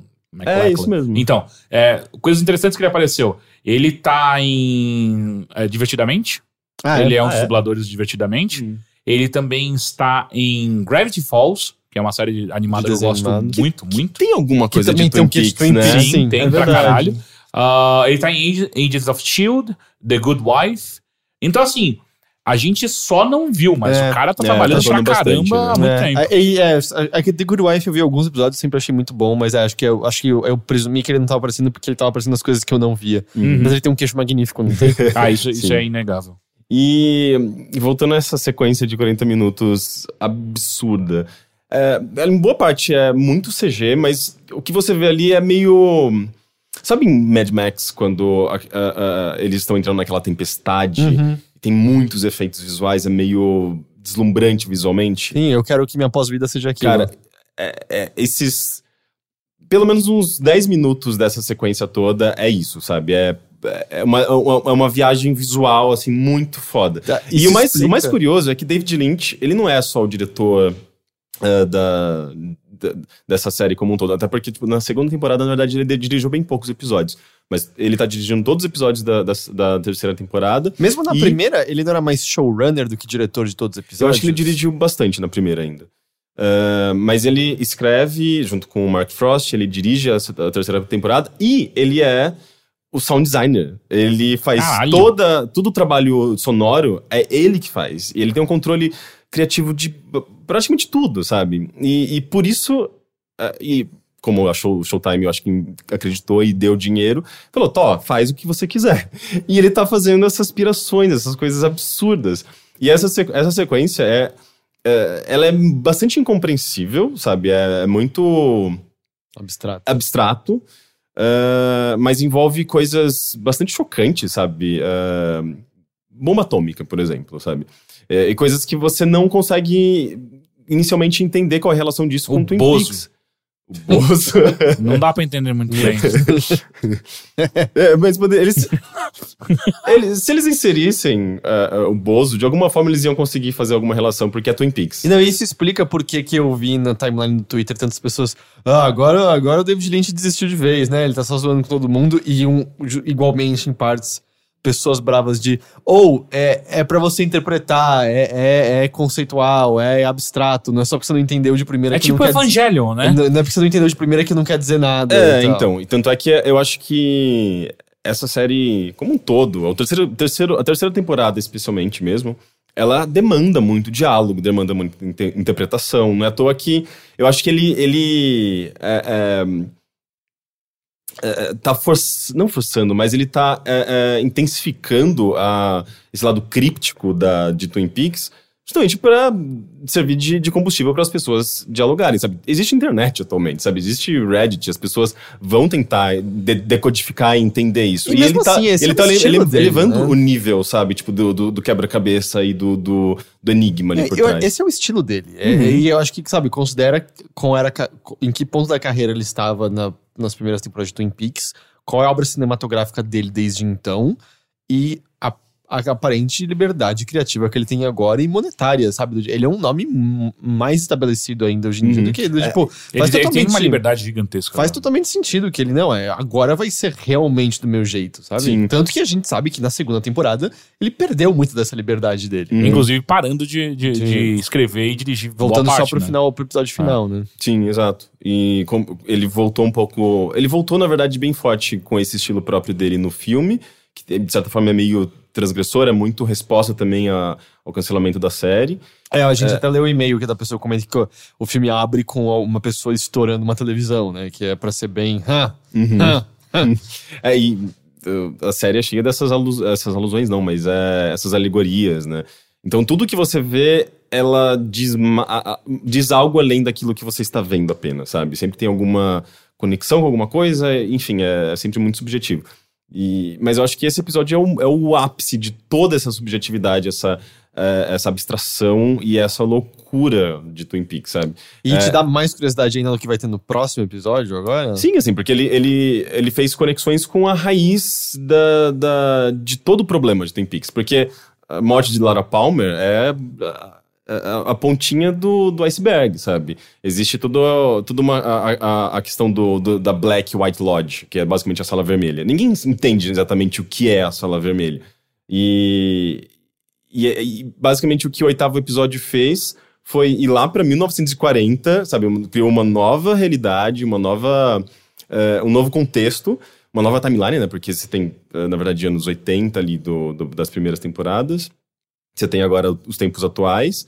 Você tem eh, Buenos Aires, que é onde o David Bowie aparece, o personagem do David Bowie, que é mencionado nessa temporada nova, então você fica, hum, quando que eles gravaram isso? Será que o David Bowie pode aparecer em algum momento? E eu, eu, eu É. tinha lido há pouco tempo que alguém tava tentando fazer alguma conexão e parece que, tipo, ele teve contato com o David Lynch em algum momento. Pode ser que aconteça. Ai, que o Bowie já teria gravado. Já teria, já teria gravado, eh, se isso de fato for acontecer. É, porque o personagem dele é mencionado, inclusive nesse episódio. E então. É, e as- mesmo, mas sei lá, também existem maneiras de se fazer isso com bom gosto que não seja recriando o Bowie, É, sabe? sim, até porque, por exemplo, o Bob, que é o grande vilão da série, que é o. É, um, é uma presença, na verdade. Uma presença maligna, sinistra, que é, é uma, é uma. o Bob uma- é uma um imagem. índio Não, não. Ah, Não, não é nada da primeira temporada, eu digo. Não, o Bob ele é um cara de cabelos brancos ah, que só aparece em visões, assim, as pessoas. Então, ele não é um índio? Parece um índio? Putz, eu não sei se dá pra afirmar que ele é um. Porque o, o Que ele, Hawk. é, ele é o primeiro cara. Ah, então o, é o o Hawk. Hawk da, da polícia, que trabalha com o xerife da, da não, polícia. não é o Hawk. Tô pensando. Ele é, ele é, é, Nativo nativo, americano. nativo americano. Mas aqui, e- esse, esse Bob, ele é o primeiro que fala do Firewalk With Me, não é? Na primeira Eu temporada. não sei se ele fala, porque eu acho que ele não fala em momento algum, assim, ele é só uma visão, uma, uma presença, e as pessoas meio que falam através dele, enfim, existe conexões aí. É, mas é, esse cara, ele morreu em 1995, sabe? Ele Puta. morreu há muito tempo. E ele, ele tá aparecendo numa forma de imagens mesmo, estáticas, ele não, nunca, nunca tentaram recriar ele ah, em holografia, nem, nem nada. Então, tem muitos personagens, por exemplo, que ou já morreram, ou ah, sei lá, o David Lynch ou tratou, ou, ou- o, o Man from the Ano- Another Place, o The Arm, o, o anãozinho da, da, que dança lá na, Uhum. na, na sala Ele vermelha. anda ao contrário, fala ao Ele- contrário. É, Você ele... falar o anãozinho, o anão. Ah, desculpa, é verdade. É, o anão. Ele teve alguma treta, ele ameaçou, ele, ele, ele, na verdade, ele acusou o David Lynch de pedofilia, alguma coisa assim, e rolou uma treta pesada e ele cortou completamente os laços Mas pedofilia contra quem? Ter abusado de uma criança que ele conhece? contra a filha dele. Ah, uau. É, é, foi uma coisa pesada. E nunca foi confirmado isso e ele cortou os laços com esse, com esse ator. Então ele não aparece, por exemplo. Eles fizeram, deram uma solução que condiz com a mitologia do universo de Twin Peaks, mas o personagem tá lá em outra forma. Ahn, e o que, que eu tava falando? Ah, sim, o, o Bob ele, ele, é, ele é trazido à tona também de outras formas. E tem um- um- uma coisa que me faz. Eu nunca fui a fundo nisso, mas me faz pensar se o Twin Peaks, de alguma forma, ele não faz parte do mesmo universo de Mulholland Drive. Hum. Porque você lembra de Mulholland Drive, uma cena? Eu não me lembro muito bem do filme, eu preciso inclusive rever. O Mulholland que- Drive, pra mim, é um dos filmes mais difíceis do Lynch. Ele é muito né? difícil e ele é fascinante. Tem uma cena em que. É esse que são os anjos? Não. Não, esse é o da, da Naomi mulheres. Watts, que, É. é. que, ela- que ela quer Ah. atuar. Que, novamente, né, a ideia de dualidade também tá aí, sabe? Tipo, essa Hum. doppelgangers, né? e- Ah, Assim, se você viu como adolescente, você lembra da cena que as duas estão peladas se beijando. Sim. É. Ah, você lembra de uma cena? Eu lembro que eu fiquei muito assustado com essa cena, que é uma coisa super uh, lynchianesca, como se diz? É, a da, é meio que a da, a da festa. Não, é uma cena de um mendigo, que ele aparece em câmera, assim, ele simplesmente sai de trás de uma parede, aparece câmera, na câmera, mas ele tem um rosto muito estranho, assim, é meio assustador. É, é- é um- é aquele tipo de imagem que às vezes fica fixa na sua mente, você tenta limpar e ela não consegue, sabe? Eu lembro dessa cena e Algumas disso. figuras que estão aparecendo agora nesse episódio lembram demais esse, esse mendigo que eles estão chamando de Woodman. E é um negócio sinistro, assim, é horrível. Eu É, descobri que é o, é o Lynch Universe e, na verdade, o agente Cooper começou a ganhar gosto pra investigação quando ele descobriu de que corpo era aquela orelha decepada no veludo azul. e vão estar tudo conectado, na verdade. é pior que em termos de, eh, de linguagem as coisas conectam. é, mesmo, é né? tudo mundo como o nosso, né? Quer dizer, eu não vi tudo do David Lynch também, mas... É, eu, eu tô nessa ainda. Mas, mas enfim, eu preciso ir atrás disso pra saber se esses, esses filmes de fato compartilham o mesmo Mas universo só entender tal. uma coisa. Você falou que é, é para manter o clima de terror. E, e por que que esse, esse episódio ele Ele é muito assustador. É, ele tem esse lado meio fantástico visualmente, de, de, de ser também muito abstrato e justa- justamente você também fica tem um, um certo medo a partir des- dessa confusão toda, porque você não sabe o que aquilo significa, é tudo muito é, desconhecido. E, mas ele tem coisas muito assustadoras. O final, especialmente, que é quando aparece esse Woodman, que é essa figura. é, ele, ele fala coisas, assim, ele, ele, ele, ele tem uma coisa de repetir as mesmas coisas que ele fala sempre, e sempre que ele fala é horrível. Ele, eh, eh, e ele basicamente pergunta para as pessoas se, se as pessoas têm fogo, porque ele tem um cigarro, ele quer acender um, um cigarro. Mas você não sabe o que é aquilo. É- A, a figura dele é um negócio assustador, assim. A textura do rosto, ele parece que parece um boneco. É aquela coisa bem de, de- justamente de imagem que fica fixa na sua mente, você não consegue se livrar. E não é. Parece humano, mas também Mas é parece humano. perturbador, tem quase um Uncanny Valley. É, é assim. totalmente Uncanny Valley, sabe? E, e, e você vê que a voz dele é meio distorcida, tudo é muito distorcido, tudo tem um som estranho, tudo é, tá fora do lugar, assim. E a edição é, de, dessas cenas são todas muito sinistras, de. de parece que nunca, nunca tá no, no, no timing correto. Ele fica sabe? o quê? Olhando fixamente pras pessoas? Ele olha fixamente para as pessoas, ele pergunta se elas têm fogo. Ah, e. Enfim, coisas acontecem. Porque vocês também não têm isso, assim, que é muito mais assustador a figura que é monstruosa. Mas não Fazendo se- algo mas- normal. é, Não, mas não se mexe, ela fica parada olhando você de longe. Tipo, meus Ah. piores pesadelos são É. assim. Tanto que tem muito filme que usa isso, né? Como, como, como coisa assustadora. Tipo, eu- uma coisa que me lembra muito que não é nenhuma figura monstruosa, mas ainda assim utiliza dessa, desse artifício ficar parado é o primeiro Bruxa de Blair, né? O final, quando o, o- um dos caras lá e Tá tá, parado só canta. no canto, é assustador, assim. a- eu acho que a parte mais assustadora do filme de longe. E é exatamente isso. Sim. Mas.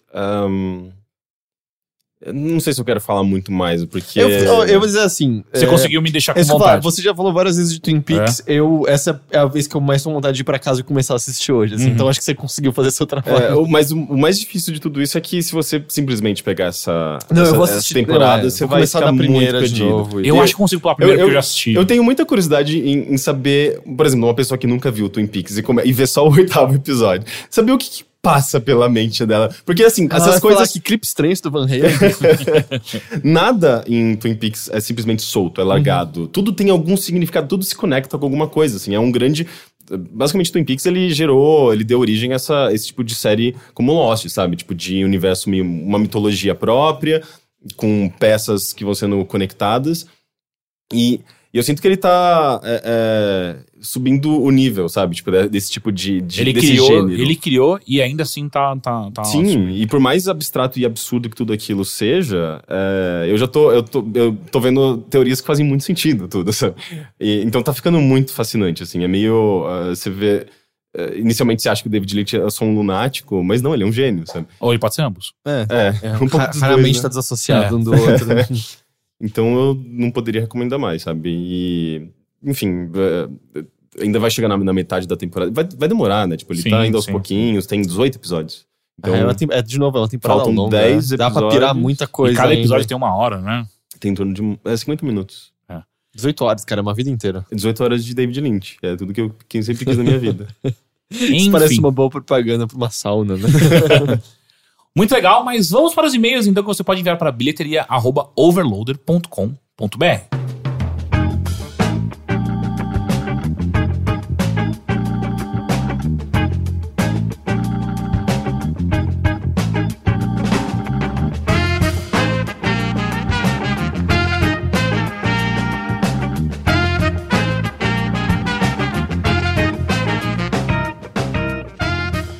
Antes de ler, posso, posso pedir uma coisa pras pessoas? Pede. É, se elas estão ouvindo isso, pra elas entrarem lá no iTunes Hum. e fazerem uma crítica pra gente ali, botar. Não tô dizendo cinco estrelas, só dizendo, tipo, põe O a você avaliação. acha que merece. é, vai que você acha que a gente só é quatro ah, e eu acho tal. que merece 5. Eu, eu, eu, pessoalmente, eu não faria isso aqui se eu não achasse que, Não pelo vale menos da intenção, eu merecesse cinco. Mas se as pessoas fazerem isso, ajuda a gente pra ser mais descoberto e tal. Então, se você puder fazer isso, a gente agradece de coração. É verdade. E com isso vamos ao primeiro e-mail. Quem envia é Jorge. Olá. Me chamo Jorge e há três meses retornei um hobby que não praticava há mais de uma década: o desenho. Como tema, escolhi personagens femininas. Aproveito para rever o filme, série e faço o desenho da personagem. Então, valendo de tudo, dois que já estão na minha lista são Little Miss Sunshine e Elvira. Gostaria de saber qual filme com personagem feminina que te- é, marcaram vocês e recomendam. Abraço a todos. Bem rápido. É, tem, tem um ah, PS, tem, né? tem o PS, é. PS, se tiverem curiosidade sobre os que já fiz, segue o link do Instagram, que é Jorge underline L de louça R. Eu vi rato. os desenhos dele. É. São muito bons. PS2, Teixeira, já assistiu Turbo Kid? Está no Netflix. Ele tá na minha lista, eu tô muito afim de assistir, acho que vai ser interessante. Turbo Kid me soa muito como Pequenos Espiões. Tem dois filmes que entraram que tem, me parecem muito parecidos entre si, que é Turbo Kid e o outro é Mindhorn. É, esses dois são, parece. Mas sobre o pedido dele. Assim, só dizer, eu entrei no Instagram dele, tem a Furiosa, tem Mulher Gato, tem a Mulher Maravilha. Então, tipo, esses nomes acho que mais óbvios ele já, ele já desenhou. Legal. Ixi, mas pegar assim de supetão é difícil. É... Personagens femininas que É são... algum filme que tem uma personagem feminina que ele possa desenhar depois. Hum... Eu, eu, Dá, dá, você tem eu, alguma? eu bateria de novo em Handmaid's Tale. Hum. Ele pode desenhar a Elizabeth Moss, que eu terminei, aliás, de ver a temporada. E muito bom. Aliás, E uma curiosidade: a fim da primeira temporada é o fim do livro. Hum, Então, a partir de agora, vai ser invenção, porque vai ter uma segunda temporada, vai ser eles criando coisas novas. Então, assim, mesmo que, seja, que você não goste, tipo, o final da temporada ser como do livro é um, é um bom final. Essa, essa série foi foda. Então. Puta, eu acabei de lembrar Hum, que não é uma série que existe ainda, mas ela está sendo gravada. Então acho que vale se ele conseguir achar a personagem. Que é Torre Negra. Ela está sendo gravada já. o Idris Elba. É, Idris Elba é uma mão da porra. Ah, mas tem uma personagem feminina que ela é simplesmente incrível, maravilhosa nos livros. Eu imagino que eles consigam transportá-la. Mas ela pro- já apareceu em trailer e tal? Eu acho que ela já apareceu em fotos de set, esse tipo de coisa. Ah, que, na verdade, é uma, é uma- uma personagem que tem um transtorno de bipolaridade, aliás, de múltipla personalidade. Que, cara, se você conseguir achar fotos e transpor o que eu, o que eu sinto pela personagem, é. Fuck. Ah, eu não lembro se ele desenhou Jogos Famintos, desenha a Katniss Evergreen. Everdeen. Do- Everdeen. Desse mundo mais pop, eu gosto muito de Jessica Jones, eu adoro, de fato. Eu gosto da- da- muito da protagonista, do vilão, eu gosto toda, toda, toda a trama, e eu acho que ela é uma puta personagem legal.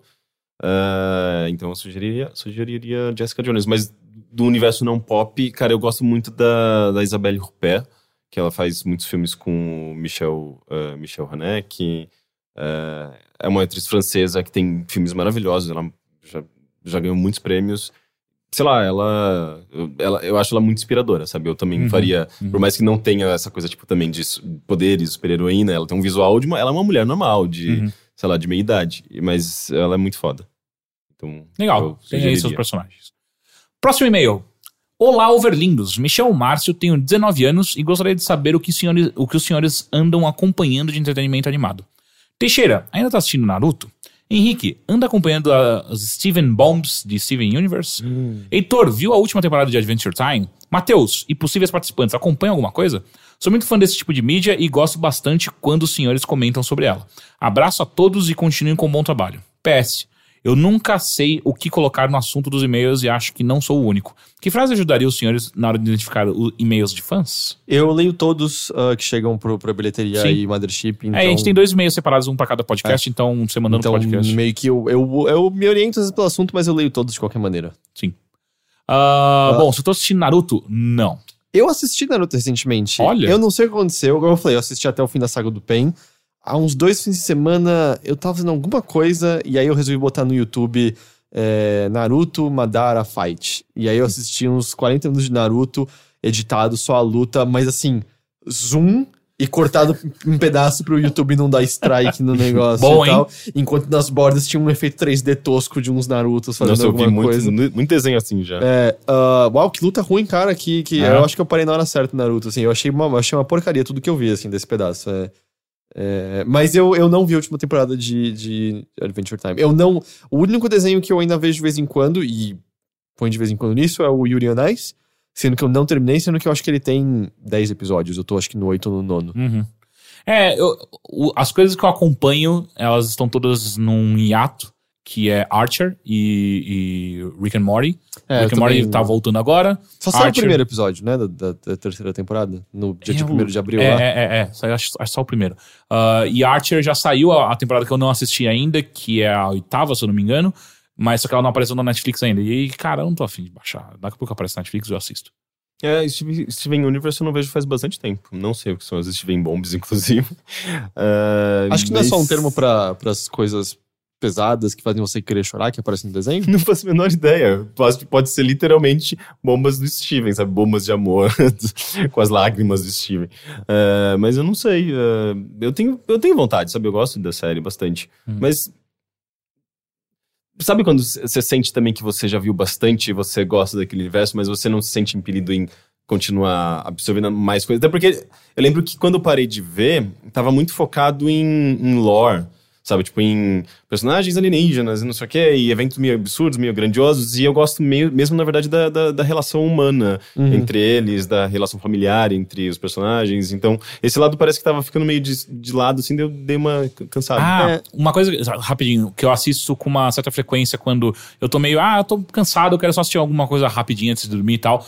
E eu adoro sempre é Gumball. O mundo de, É, de Gumball. é, eu acho muito divertido. Ah, mas é que ele é, ele é engraçado pra caramba. É, então é- ah, e ele, ele é hiperativo, né? É. Inclusive, eu acho que ele, é- ele é tá meio errado, assim, pra criança. Cara, Se você é dá pra uma criança de bom. 10 É- anos, ela vai começar a fazer coisas meio estúpidas e Ah, vai ser meio... mano. Cara, é... é- Cara, a gente, eles a gente eles se tratam mal, os irmãos. É, eles, Não sabe- sempre. E, a- e a gente via chaves É. no qual todo mundo se E batia. aí o a gente cresceu todo, sobre o signo de Jaspion e. É. e- O Rick tá parecendo os pais que. É. do- sabe aquele Ah. seu vizinho que não podia ver cavaleiros, que senão ele ia ficar violento? É que eu- e aí você fica brincando é o de pai, cavaleiros. Que é o Rick. É, não, é que eu realmente acho muito hiperativo, assim, é meio... Deixa eu a acho que ele, ser hiperativo. eu acho que ele- são ele- imperativas. ele é mirado pra criança, mas ele, ele devia ser consumido por pré-adolescentes já, É, sabe? tá, tá, tá. Eu ia falar que Adventure Time me perdeu um pouquinho também, porque eu achei essa temporada no geral fraca, assim, tem alguns episódios maravilhosos. E eu também senti isso um pouco que você falou do Steven Universe. Eu acho que quando os episódios avançavam a sua compreensão do mundo, mas não eram só sobre isso, eles eram mais interessantes, com exceção de especiais, por exemplo, quando você descobre a backstory do, do, do Ice King, sabe? Uhum. Mas aí teve muitos episódios na sexta temporada que era pra levar em frente a história principal. E eu acho que ela não teve uma conclusão interessante. Eu lembro até que conversei com o Ricardo do Jogabilidade. é, ele concordou que eu falei. Eu acho que a gente dá uma importância diferente pra esses eventos do que os criadores do desenho, sabe? Uhum. Às vezes parece, fala, meu, isso vai ser grandioso, vai mudar minha compreensão de tudo.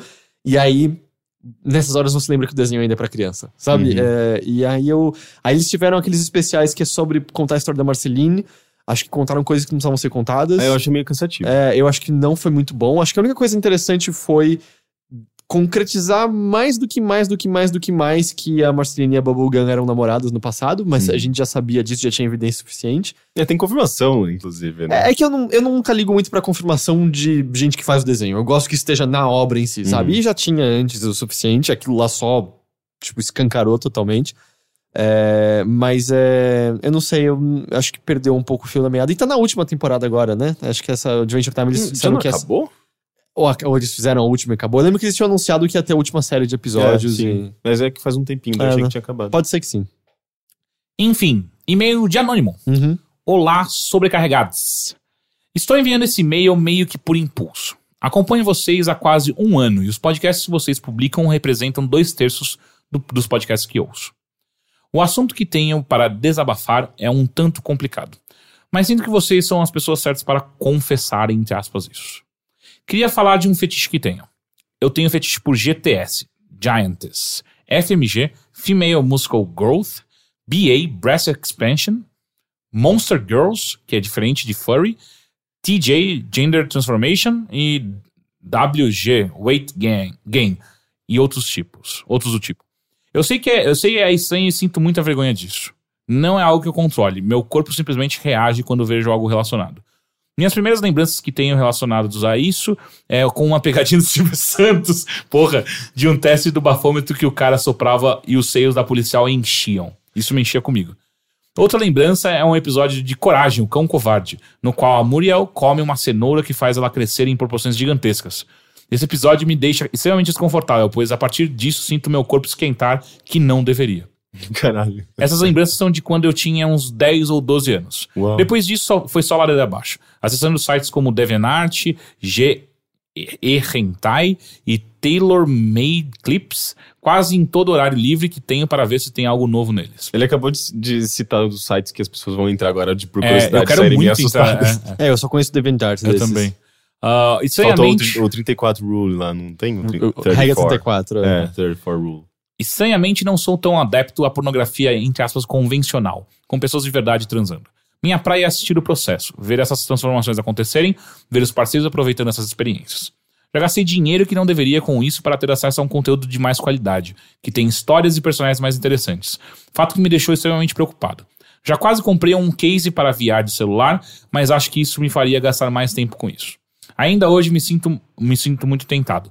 Sinto também que isso prejudica a minha relação com minha namorada, porque às vezes não sinto muito tesão, mesmo ela querendo. Enfim, senti vontade de falar disso para vocês depois de ver o post fixado do, do Heitor no, no Twitter. É que é uma. Eu não tenho esses fetiches, mas é que eu compartilhei uma foto que é uma Toadette bombada, musculosa, Aham. que eu mandei de piada pro Eric. E, mas eu não tenho a menor ideia que isso poderia ativar o fetiche de alguém, curioso. Apesar da vergonha que sinto já mencionada, eu gostaria de conversar disso com pessoas. Discutir a qualidade do material, consumo muitos mangás e dou, doujinshi, jo- doujinshis, sei lá. Ah, obrigado por receberem este e-mail e desculpem-me pelo tamanho. PS. Ah, perdão. Nada a ver com o tema do e-mail, mas queria recomendar uma doujinshi chamado On- Onani Master Ku- Kurosawa. Uma história de 31 capítulos que, em minha opinião, é revoltante, emocionante e bonita. Queria muito saber o que vocês achariam dela. É, eu, eu sabia da existência desses fetiches porque uma vez eu li uma tirinha do. Eu não lembro agora se era do. Ou Sex Joy, ou se na verdade era uma tirinha que o Ryan North escreveu, que ele comenta sobre como quando você tem é, esse fetiche de giantess ou de, de, de expansão corporal, você encontra no YouTube esses vídeos, porque eles Sim, não é, têm de nudez. e bexiga. É, né? Eu lembro que uma vez eu dei play no meio do IG nesses vídeos, lembra disso? Sim, foi, foi bom. É. Eu lembro que o pessoal do Correio Econômico, Valor Econômico? Valor lá, Econômico. É, eles olharam estranho depois. Mas eles já olhavam estranho pra gente toda hora. Era gente ali. É, e mas aí se encontra, e tipo, sabe, por exemplo, os peitos da, da garota crescendo, e crescendo muito, começa a me dar medo que vai estourar aquilo, assim, é... é, é E a gente até muito. chegou a conversar sobre como talvez uma das partes do fetiche também é isso, né? O medo, a antecipação do, Mas é, no, no, no processo ela fica, né, berrando de prazer e tal. Agora, eu... é, eu acho que assim, existe, existem várias coisas que ele fala nesse meio. Um é que parece ter uma culpa muito grande por ele ter esses fetiches, quando... Eu posso estar entendendo errado, mas não me parece que é o tipo de fetiche que tem qualquer Machucando consequência alguém. negativa. A gente não É. tá falando que. Sabe, a gente não tá falando de algo, ah, meu, eu, eu gosto de, de pedofilia. Não, aí é crime, aí Sim. são pessoas sofrendo nesse processo, não há discussão. Nesse É, caso, ninguém tá inflando de verdade os peitos é, nesse caso me parece que são provavelmente atrizes e atores que É. estão de comum acordo em terem essas próteses neles. Eu sei que de Giants também tem uma galera que filma do tipo.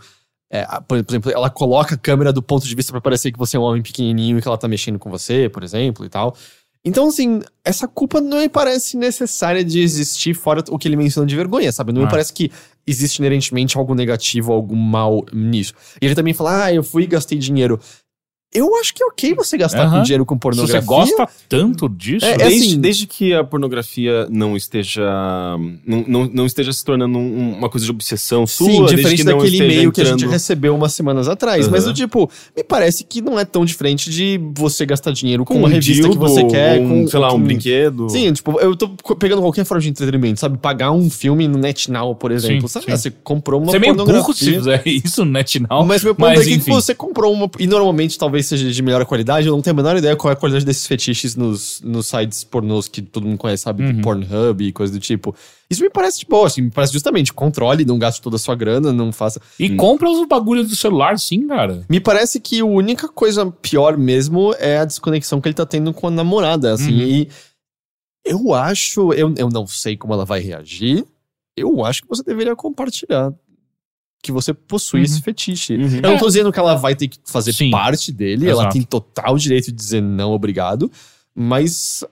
É, Às é- vezes é uma ela. faceta sua tão importante que você tá aí completamente escondendo de uma pessoa muito importante pra você, né? Porque eu sinto Então- que muito do que ele tá descrevendo talvez venha mais disso, assim. Porque me- de verdade, assim, ah, você fala, ah, eu tenho vergonha.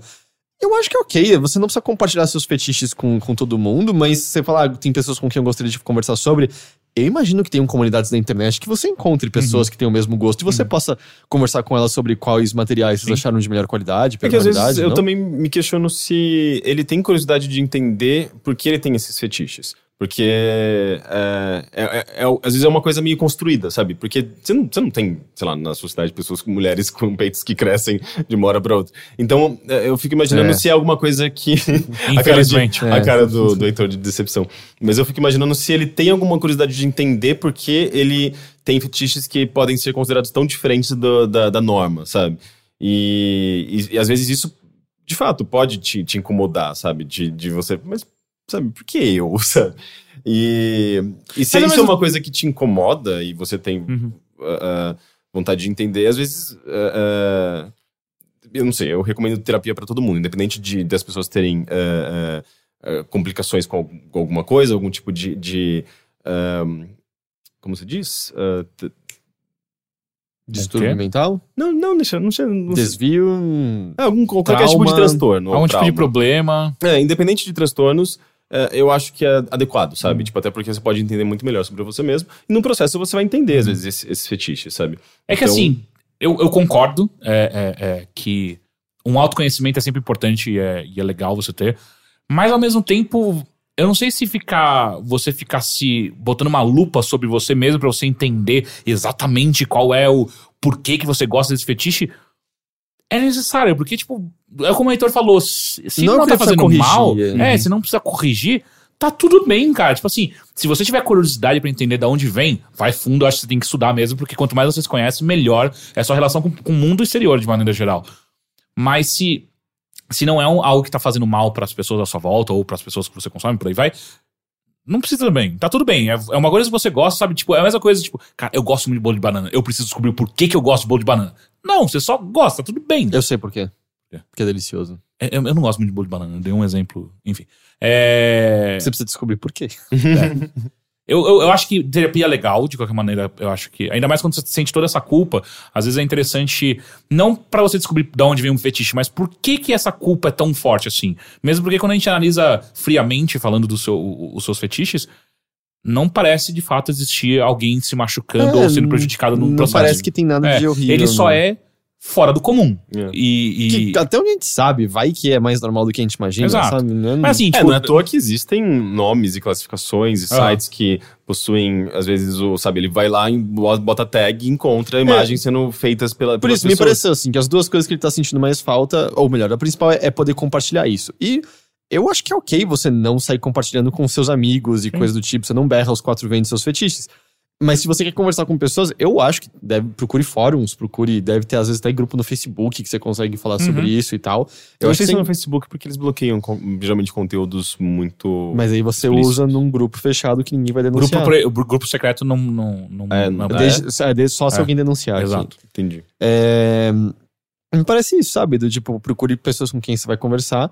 Me parece que o maior problema é a questão da namorada. E ela pode reagir mal, ela pode achar estranho, ela pode ouvir e falar, beleza, eu Ou ela pode quero... dar muita É, risada. não, ela pode dar risada, ela pode dizer, eu não quero fazer parte disso. Ou você pode surpreender e descobrir que ela quer participar de alguma forma, não sei, mas se você acha que é importante que ela saiba disso e tal, eu acho que você deveria E contar. minha, pessoa, minha opinião pessoal sobre isso é: eu acho importante que ela saiba, porque é uma, é uma coisa importante pra você, sabe? Tipo, e, e se isso tá afetando. E muitas vezes o, o- essa desconexão é exatamente por- porque você não fala com ela sobre isso, sabe? Porque ela tá completamente fora desse seu mundo.